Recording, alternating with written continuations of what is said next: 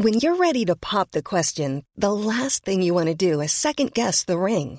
At Bluenile.com, you can design a one of a kind ring with the ease and convenience of shopping online. Choose your diamond and setting. When you find the one, you'll get it delivered right to your door. Go to Bluenile.com and use promo code LISTEN to get $50 off your purchase of $500 or more. That's code LISTEN at Bluenile.com for $50 off your purchase. Bluenile.com code LISTEN. Heraldo Radio. El dedo en la llaga. Había una vez un mundo en el que nadie creía. Un país de historias inexplicables. Una nación con personajes asombrosos. Santo Tomás tenía razón. Hay que ver para creer. El México increíble. Las verdades que duelen. La voz de los que callan. El dedo en la llaga. Infórmate, diviértete, enójate y vuelve a empezar. El Heraldo Radio presenta El Dedo en la Llaga con Adriana Delgado. Un día como cualquiera, nunca olvidaré la fecha. Coincidimos sin pensar en tiempo y en lugar. Algo mágico pasó, tu sonrisa me atrajo, sin permiso me robaste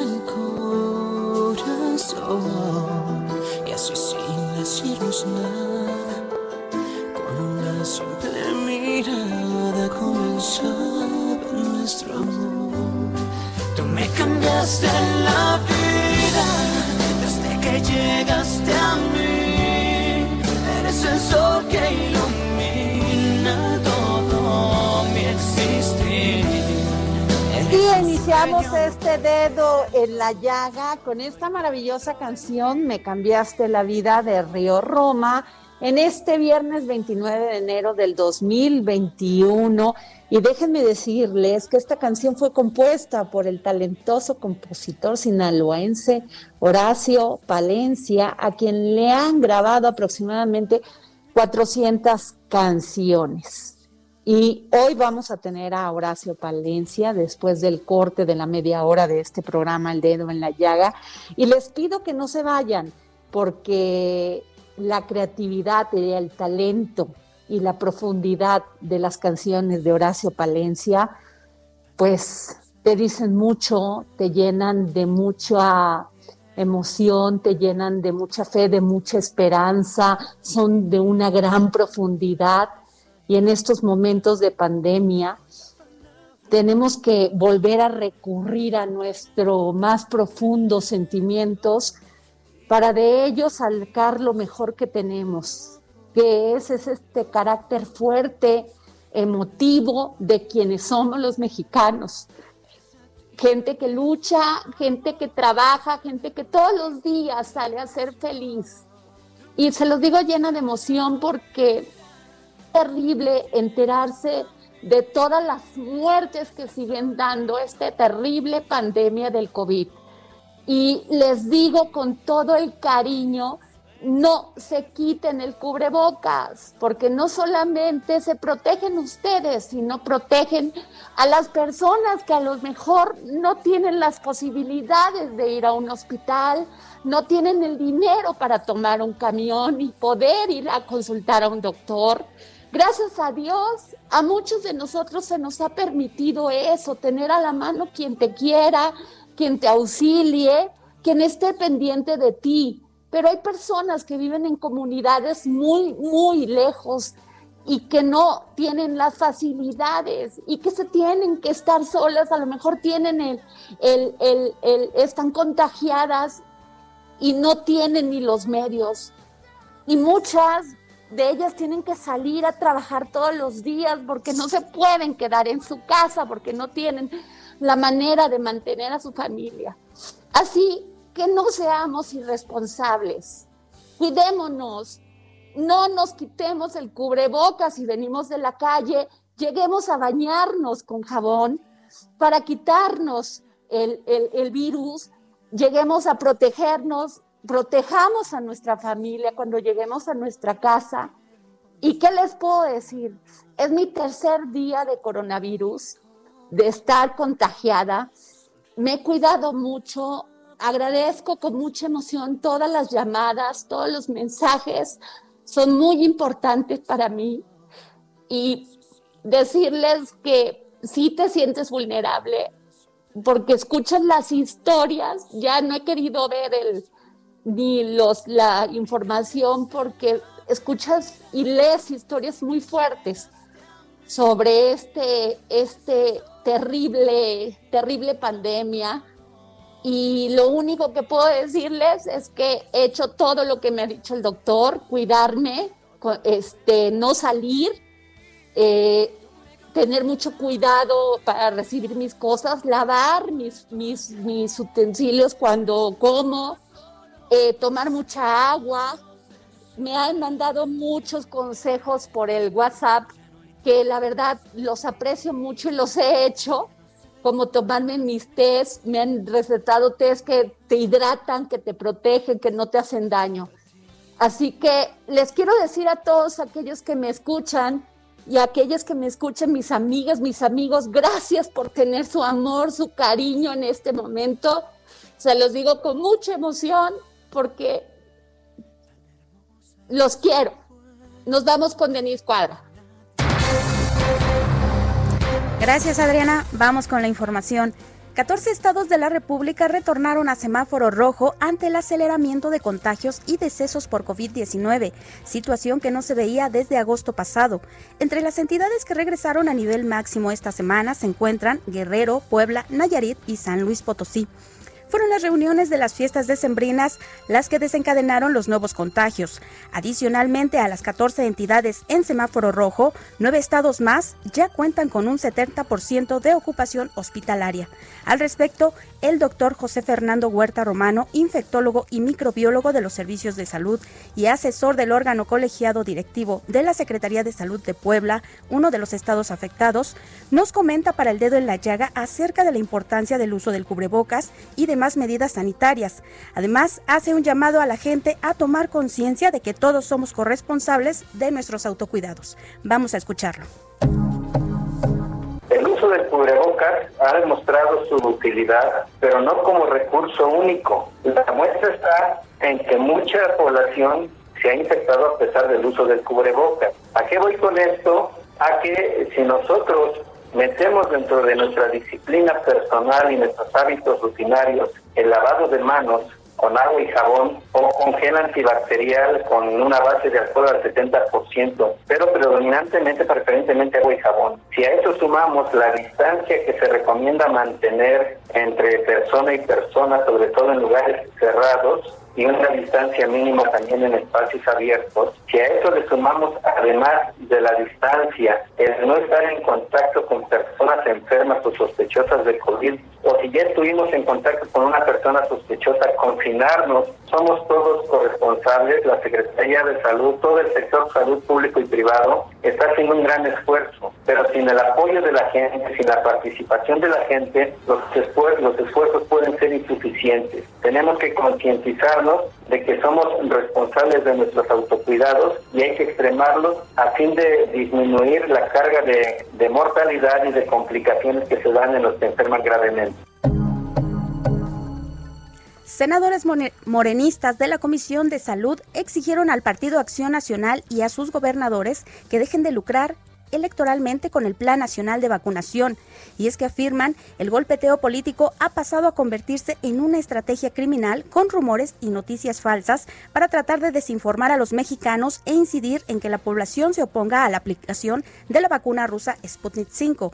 Esto luego de que senadores de Acción Nacional exigieran al gobierno transparentar toda la información y el aval de la comunidad científica para aplicar la vacuna rusa, además de pedir que la COFEPRIS haga públicos los expedientes de todas las vacunas. Sumado a ello, desacreditaron los dichos del secretario de Hacienda, Arturo Herrera, quien afirmó que la vacuna rusa Sputnik 5 tiene una eficacia del 94%.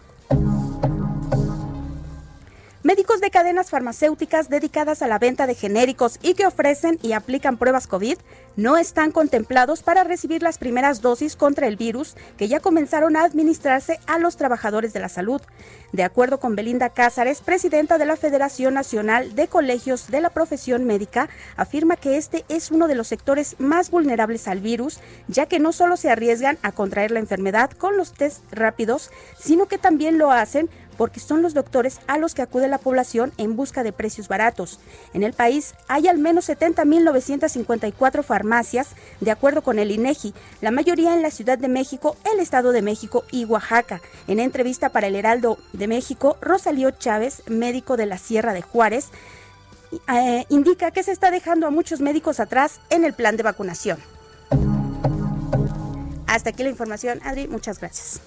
Gracias, querida Y bueno, nomás recordarles que el Heraldo Radio está llevando a cabo una gran campaña para que nos pongamos el, el cubrebocas.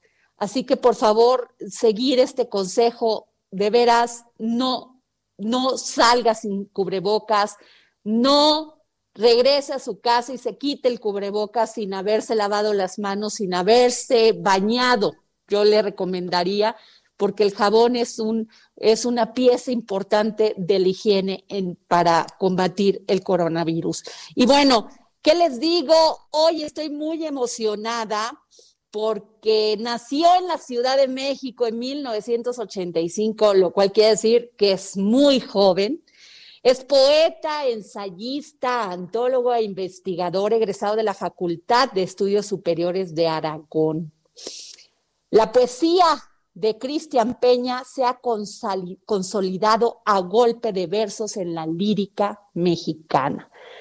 Ha recibido múltiples premios y qué decirles de este gran trabajo que ha sido su libro X.B. Cristian, ¿cómo estás? Muy bien, gracias. Cristian, la verdad, ¿qué decirte? Has recibido para ser, para tener 36 años, ha sido verdaderamente un éxito todo lo que has publicado. Y Expediente X.B. puede leerse como un libro de poemas, como una novela policíaca o como un perfecto teatro de sombras. ¿Por qué, Cristian? Bueno, es un libro de, de poemas que aborda el tema de la, de la muerte y se ancla en la figura del poeta mexicano Javier Villarrutia. Hay una suerte de lector, de lector investigador, que eh, ronda, digamos, las circunstancias de la muerte de Villarrutia y trata de aclarar si fue una muerte natural o fue un suicidio. Eh, Villarrutia era de las figuras eh, más importantes del grupo de contemporáneos y para mí es eh, uno de los, de los poetas más importantes de nuestra lengua. Eh, de tal suerte que los, los, el libro en sí es una suerte de expediente policiaco. Uno puede ir por, por el viaje ¿no? la, de la, la, traducción, digamos, de versos de Villarrutia que parecieran ser la antesala a su muerte y también de algún material eh, que conseguí sobre la muerte de Villarrutia, el acta de defunción, eh, la respuesta al seguro de vida, eh, y es un hombre que se obsesiona con la, con la muerte de Villarrutia y por eso tiene esta suerte de, expediente o, como de, novela policíaca. Y Cristian, me, me, llamó mucho la atención cuando leí todo sobre, sobre el libro eh, y, y, leí una parte donde tú estabas platicando con un amigo y le preguntaste por qué no hay poemas de terror en español. Y él te contestó, ¿cómo no? Ahí está Villa Urrutia. Sí, fue, es, es un, querido amigo y un, querido maestro, el poeta Antonio del Toro. Eh, y yo tuve una beca por ahí cuando tenía como unos 20 años y le expresaba mi, inquietud, ¿no? de, querer escribir algún poema de terror, como si no hubiera poemas de terror en la tradición mexicana. Y, Tony me contestó, ahí está, ahí está ¿no? Me habló, este, me dijo, hay, solo hay que repasar la nostalgia de la muerte para sentir terror. Y, creo que sí, creo que Villarrutia es, es un autor de, de la muerte, de la sombra, y, y que leído con atención, hay, hay, hay versos de Villarrutia que pueden provocar un, un verdadero terror, ¿no? Eh, el miedo el miedo de no ser sino un cuerpo vacío, por ejemplo. Eh, se tornó primero quizás como una especie de, de, de diálogo con esa, esa poesía que pudiera ser, o llamarlo de algún modo de terror, pero derivó en esta otra línea, ¿no? que es quizás más ligada a la narrativa del, género policíaco, y, y, yo justo en ese momento estaba leyendo más, más, más autores de corte policíaco, y pensaba que, que quizás lo que en algún punto le puede otorgar algún grado de, de distinto a un libro de poemas es no pensar en escribir un libro de poemas de antemano, sino que ocurre, en vez de escribir un libro de poemas, intento hacer un expediente policíaco, como si yo trabajara como si fuera un, un detective, ¿no? Eh, de ahí surgió. Que, que eso es muy interesante. Claro, Cristian, eso es muy interesante porque eh, quien podría escribir, o bueno, esa es una, una, un, hago una opinión así al aire, o quien te dicen, oye, vas a leer a un poeta, pero de repente ese poeta hace una novela policíaca de terror, ¿qué podría, qué podría, este, pues sí te saca de onda, pero ¿qué dice para ti? Pues, para mí, e, en realidad, en cada libro es cómo puedo desprenderme de la forma del libro que hice anterior. No, no así de los temas. Creo que los temas en poesía, como decía Borges, siempre se están revisitando, son seis o siete. Un libro puede hablar sobre el amor, otro libro puede ser sobre, sobre la muerte, otro sobre la soledad, sobre la dicha. Eh, pero para mí es muy importante comprender la forma del libro que voy a escribir. Hay un libro, por ejemplo, que escribí sobre Katsushika Hokusai, un grabador japonés, y yo lo que me planteaba en ese libro es eh, qué pasaría si yo fuera el curador de una exposición de Hokusai y, si tuviera que escribir el catálogo razonado de la exposición, este catálogo que te entregan cuando vas a una a una y, así surgieron los poemas. Para mí era hacer el, texto sobre las pinturas de Hokusai eh, más allá de, de preconcebir cada poema. Entonces creo que si hay algo de sorpresa en el autor entre un libro y otro, quizás pueda haber algo de sorpresa en el lector a la hora de enfrentarse a la obra, a un poemario determinado o ya al, conjunto o al corpus de la obra de, un poeta. Para mí tiene que ver con, eso, ¿no? no solo con no repetirse, porque yo creo que uno se repite constantemente, sino tener distintos puntos de vista sobre la, sobre la forma del, del poema y sobre la, sobre la aproximación a la poesía. Cristian, estos momentos de pandemia, de la gente siente miedo, este, está temerosa, han crecido las muertes en este país por, por el coronavirus. ¿Qué te dice a ti? ¿Qué momento estamos pasando en México? Este, descríbemelo como poeta o, o descríbemelo como escritor para mí ha sido contradictorio, porque por un lado he tenido la oportunidad de poder trabajar desde mi casa, yo trabajaba en una oficina, y ahora he podido trabajar en casa, pasar tiempo con mi hijo, eh, con mi esposa, eh, poder tener un poquito más de tiempo, digamos, fuera del ajetreo cotidiano, ¿no? De desplazarse a una oficina. Y, pero por otro lado, me doy cuenta también que eh, de algún modo nos obliga a una interiorización claro. plantearse qué hace uno, eh, en qué piensa y afrontar el momento de estar solo con uno mismo. Yo creo que la poesía tiene mucho que ver con eso, el diálogo eh, entre personas solas. Un, poeta escribe solo y un lector de poesía generalmente lo hará desde la soledad.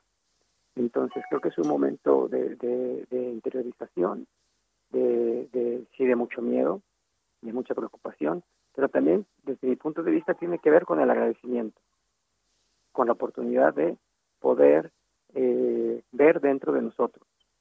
¿no? Quizás el encierro físico no precisa que nos encerremos emocionalmente. Y yo creo que ese trabajo de exploración propio de la poesía, eh, esa capacidad de pasmo frente a la maravilla de un vaso de agua, o de una mosca en el espejo, te invita a, a, poder interiorizar y a reflexionar sobre ti mismo y sobre todo agradecer el hecho de despertar, respirar, ¿no? Eh, meditar, escuchar el pájaro, escuchar el grillo. Eh, creo que hay un trabajo eh, interno al que nos orilla de algún modo la, la, la pandemia y que si se hace a conciencia, sin duda, nos hermana con las personas. No es como una cadena de soledades. Entonces uno va comprendiendo al otro, uno va cediendo ante el otro y va eh, determinando que, que, pues que en realidad es, es, un tema de, que es muy propio de la poesía de estar para los demás y de tender la mano. Lo decía Rubén Bonifaz Nuño en, en Los demonios y los días, cuando él escribió un poema tiene esta expresión de tiendo la mano, pero que alguno lo oiga. Y yo creo que esto, esta situación nos lleva a esto tendemos la mano y esperamos que alguien asista, ¿no? De algún modo a ese llamado. Cristian, muchísimas gracias. ¿Dónde pode, por habernos tomado esta llamada? Cristian, escritor y poeta, autor de este maravilloso libro, Expediente XB, es las, las, las islas de Javier Villarrutia, Expediente Javier Villarrutia. ¿Dónde lo podemos conseguir, Cristian? en estos pues momentos? El libro, porque... el libro está publicado en la editorial Vaso Roto, que es una, una gran editorial de, poesía. Me dio mucho gusto que lo incluyeran en el catálogo. Y se puede comprar en formato digital, ¿no? En, ok. En, formato digital. Y me parece que ya está también en, en, librerías, ¿no? O directamente en la página de Vaso Roto. Ah, mira, qué bien. Pues muchas gracias, Cristian Peña. Gracias. Qué, este, qué honor haber platicado contigo. Es maravilloso saber que hay talento, tanto talento en México como tú. Gracias. Gracias a ti. Hasta luego. Y nos vamos con Gonzalo Lira para que nos diga cuáles son las nuevas, nuevas del cine. Es tiempo del séptimo arte. Películas, cortometrajes, series, documentales y excelente música con Gonzalo Lira.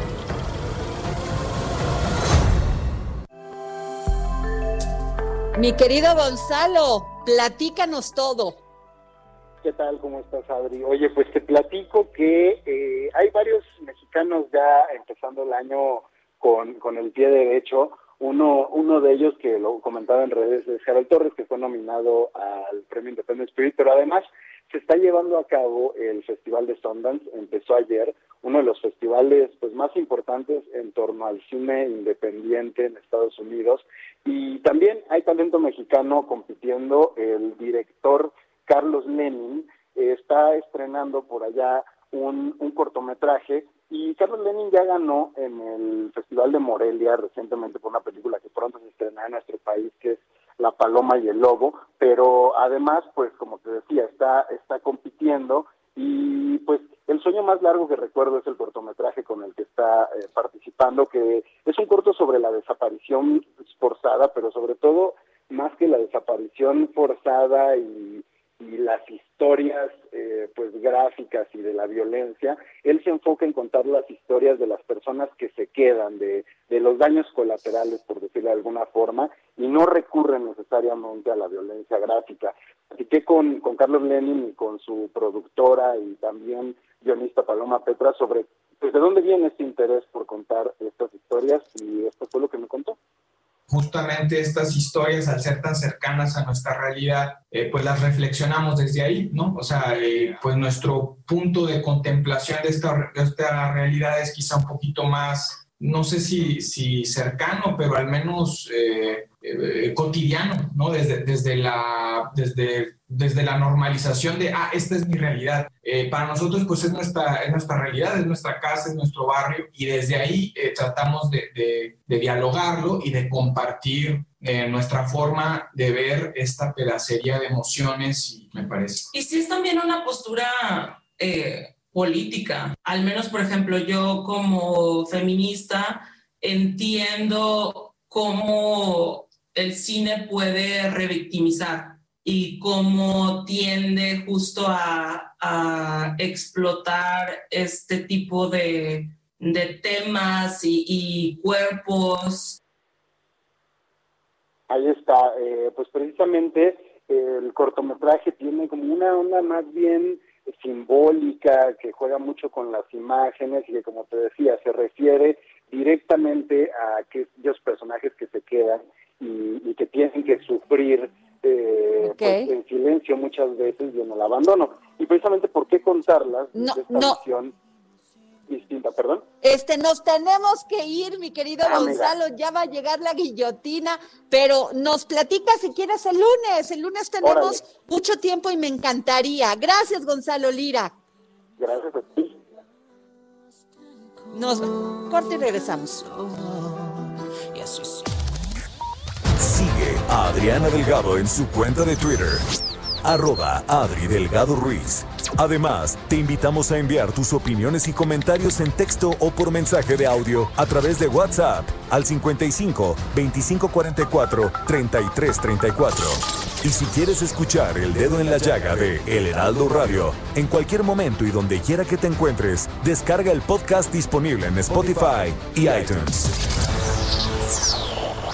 Heraldo Radio.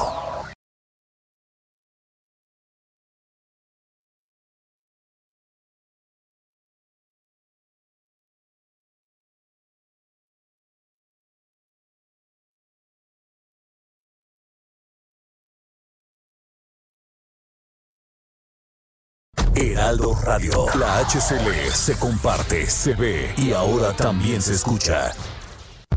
Sigue a Adriana Delgado en su cuenta de Twitter en arroba Adri Delgado Ruiz. Y envíanos tus comentarios vía WhatsApp al 55 25 44 33 34 o 55 25 02 21 04.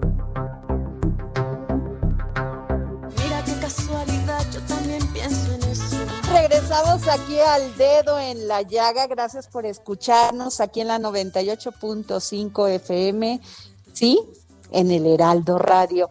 Y bueno, ¿qué les cuento? No saben qué emocionada estoy porque soy su fan, fan, fan. En estos momentos no hace más que llenarme de alegría, escuchar y no solamente escuchar cantando a Horacio Palencia, no, sino no saben, este hombre joven tiene más de 400 canciones.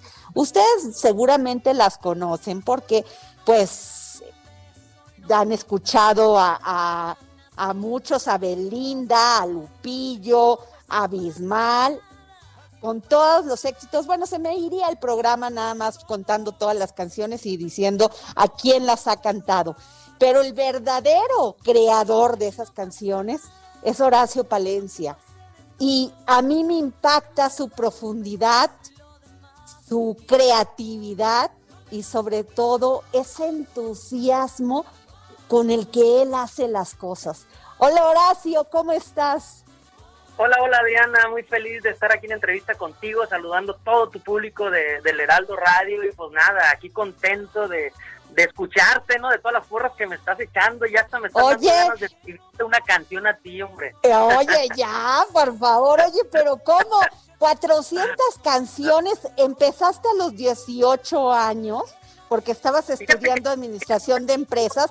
¿A qué hora duermes? ¿A qué horas vives? ¿A qué horas? O sea, te la pases escribiendo. Pues mira, cuando estoy despierto, este, estoy escribiendo canciones y cuando estoy dormido, pues estoy soñando canciones. Así es que cuando vuelvo a despertar, las canciones que soñé, las vuelvo a escribir. Pero este, no, feliz, pues es lo que más me apasiona. Me encanta componer, me encanta cantar mis canciones. Y pues ahora con esta canción que, que compuse especialmente para mis amigos de la Sonora Dinamita, pues qué te puedo decir con esta canción, no pasa nada, que, que la verdad estoy feliz por el recibimiento de la gente con esta canción tan guapachosa y tan rítmica y, pues nada, aquí invitando a todo tu público para que la, la escuchen. Oye, pero a ver, dime una cosa. Yo te diría, oye, ha escrito 100 canciones, pero 400, me pregunto de dónde salen tantas experiencias, de dónde ves tanto, de dónde te llenas de esa pasión, de esa emoción para verlo reflejado en pues todo lo que escribes?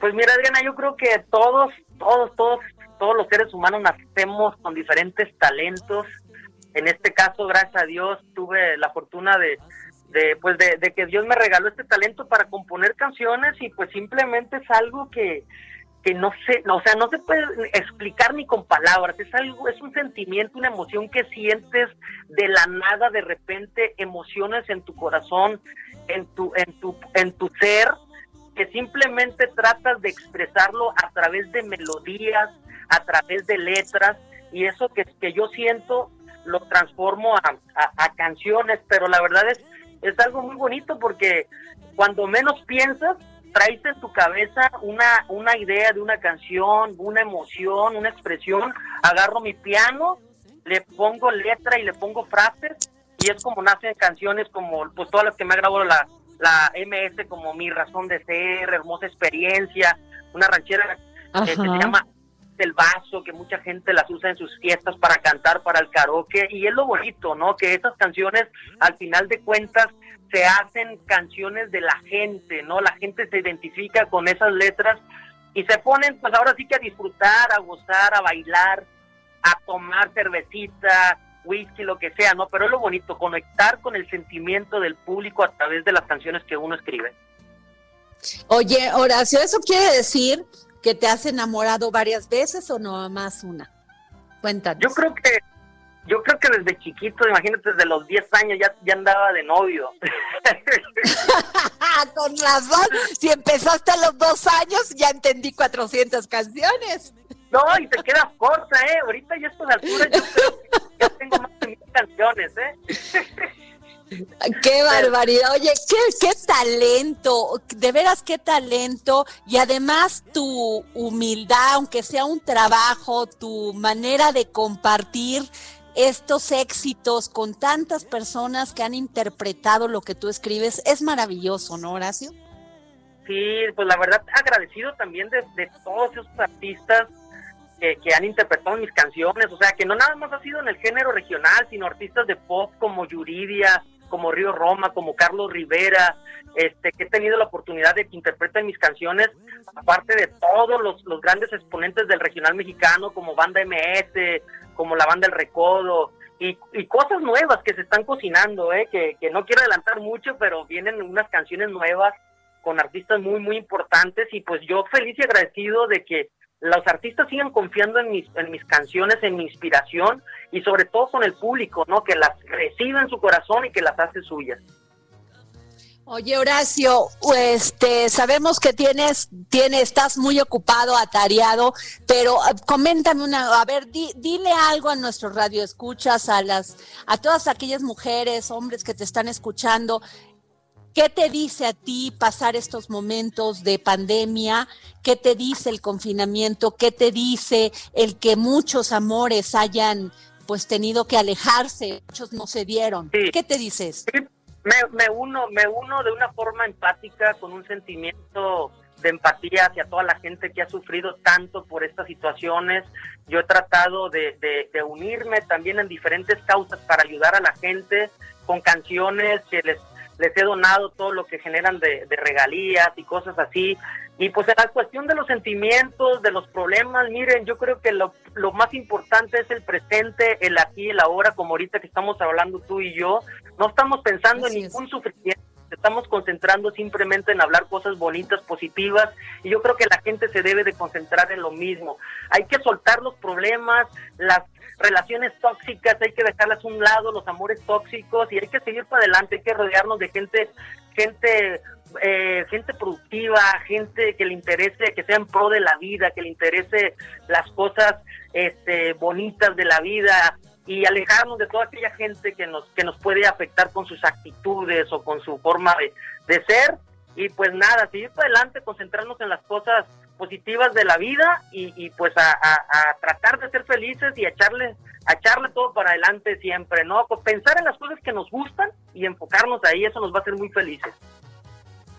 Pues muchas gracias, mi querido Horacio Palencia. Oye, maravillosa la canción que cantas junto con la Sonora Dinamita, la verdad va a ser un éxito. ¿Alguna otra cosa más que nos quieras decir, querido Horacio? A tus no, pues muchas gracias.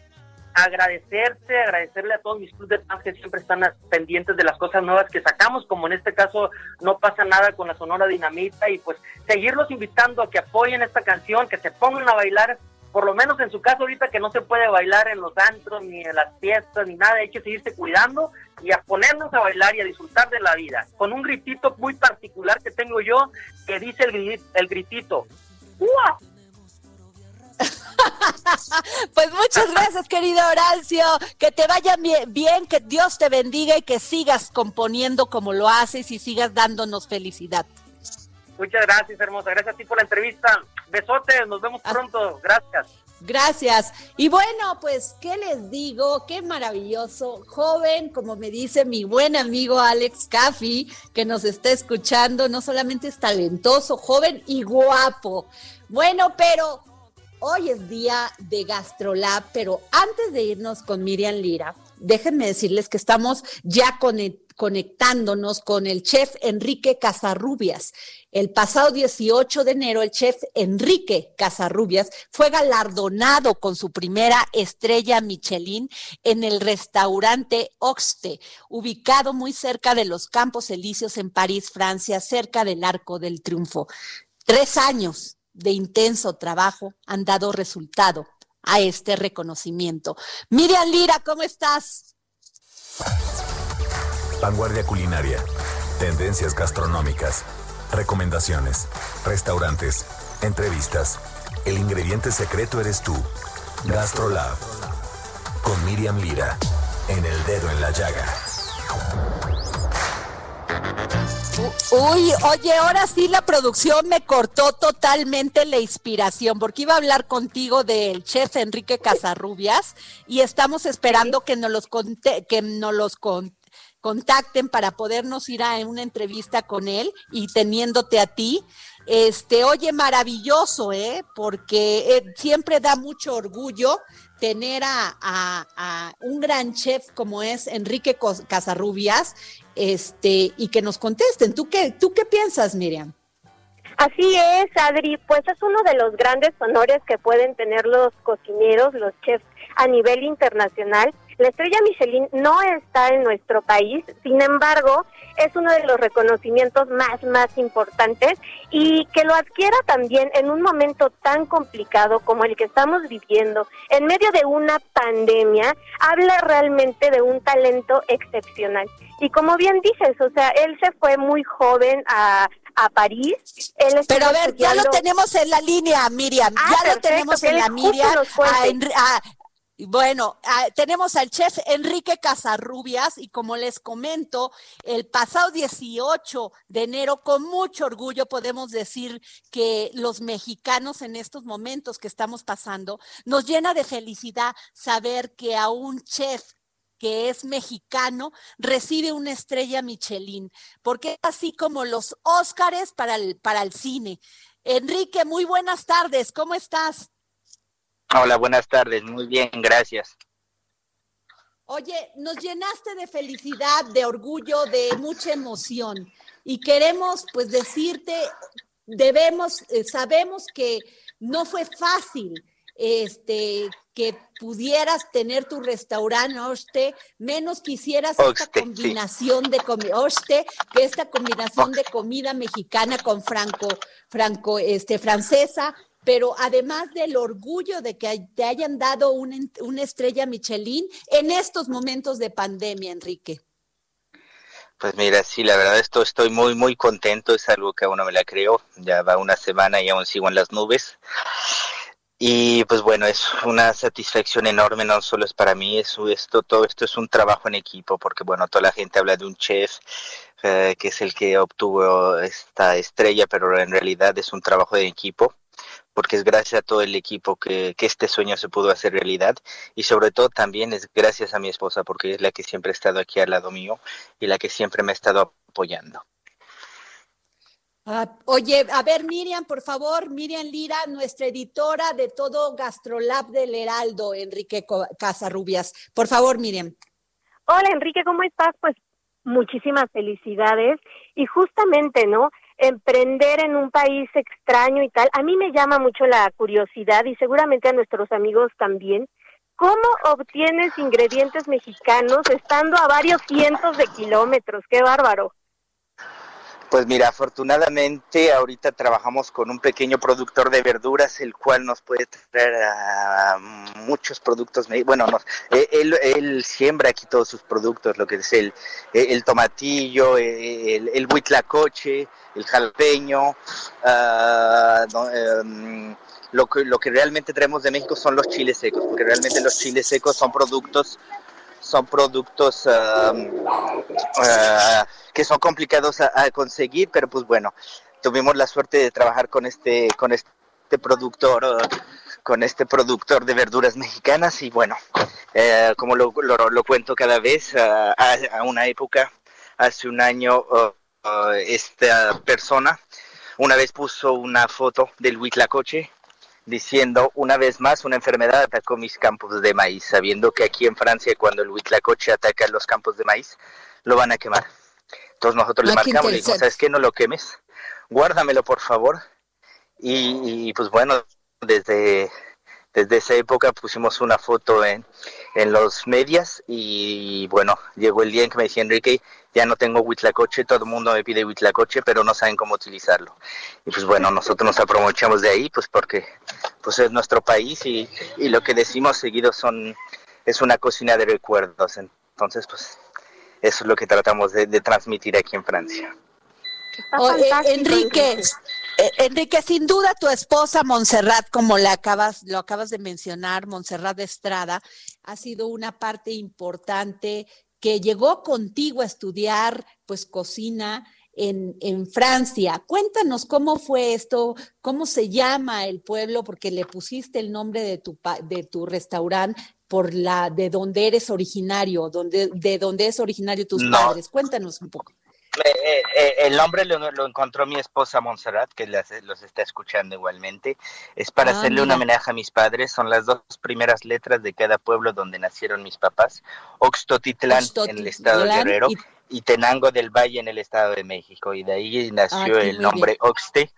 Y pues bueno, mucha gente nos preguntaba, ¿es un nombre eh, mexicano? ¿Es un nombre indígena? Y les dije, pues bueno, para mí tiene un significado completamente diferente porque pues bueno, los queríamos hacer un homenaje a ellos, es gracias a ellos que estamos aquí y pues bueno, de ahí nació la, historia de Oxte.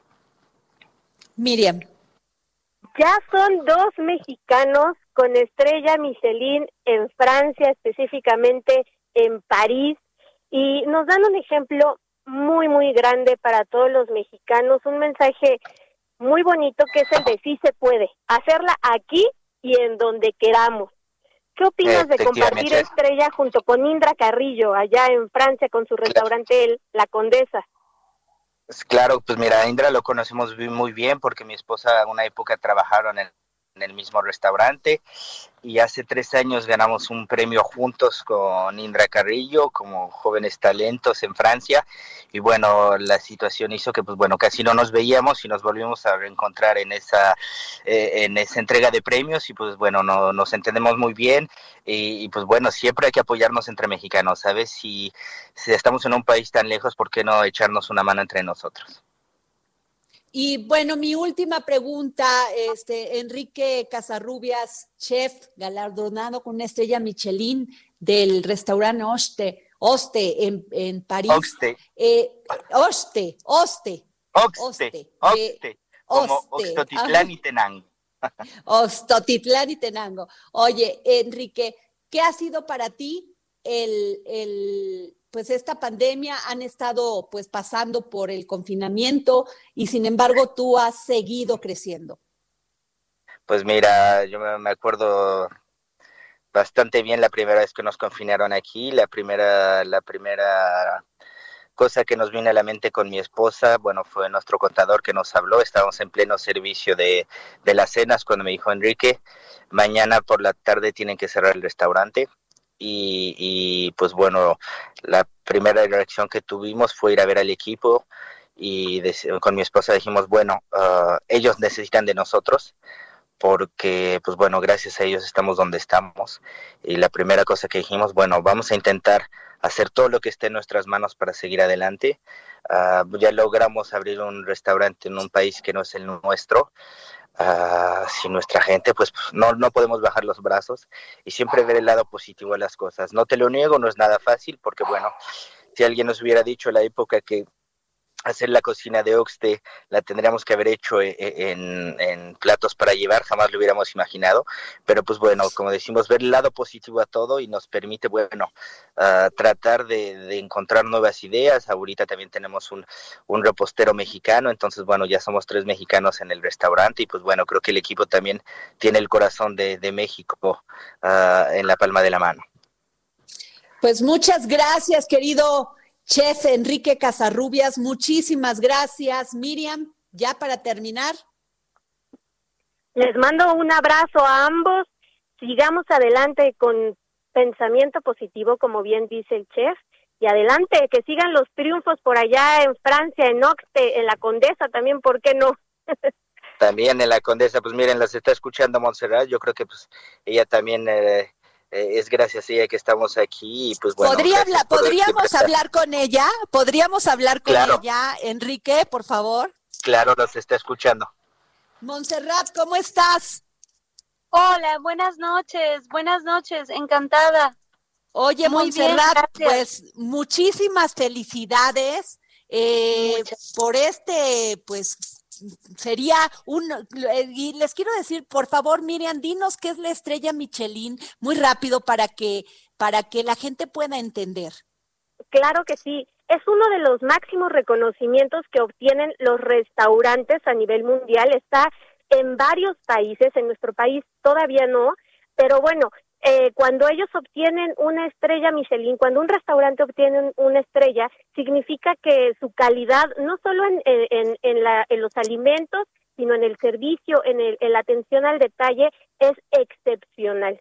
Y se premia este, con esta estrella, el máximo que pueden llegar a tener son tres, y este pues es el, es el, el inicio, digamos, para la perfección casi casi. Pues Montserrat, debes de sentirte muy orgullosa, muy orgullosa y nos enorgulleces a todos los mexicanos. Muchas gracias, sí, sobre todo muy feliz, muy feliz de, de poder um, alcanzar este sueño y, y hacerlo formar parte de nuestra vida todos los días. La verdad muy contenta y muy, muy admirada en cuanto a mi esposo, a todo el equipo, que gracias a ellos, si no es por ellos, perdón, ah, no estaríamos aquí, como dice Enrique. Y pues, ¿qué te digo? Muy feliz, muy, muy, muy feliz.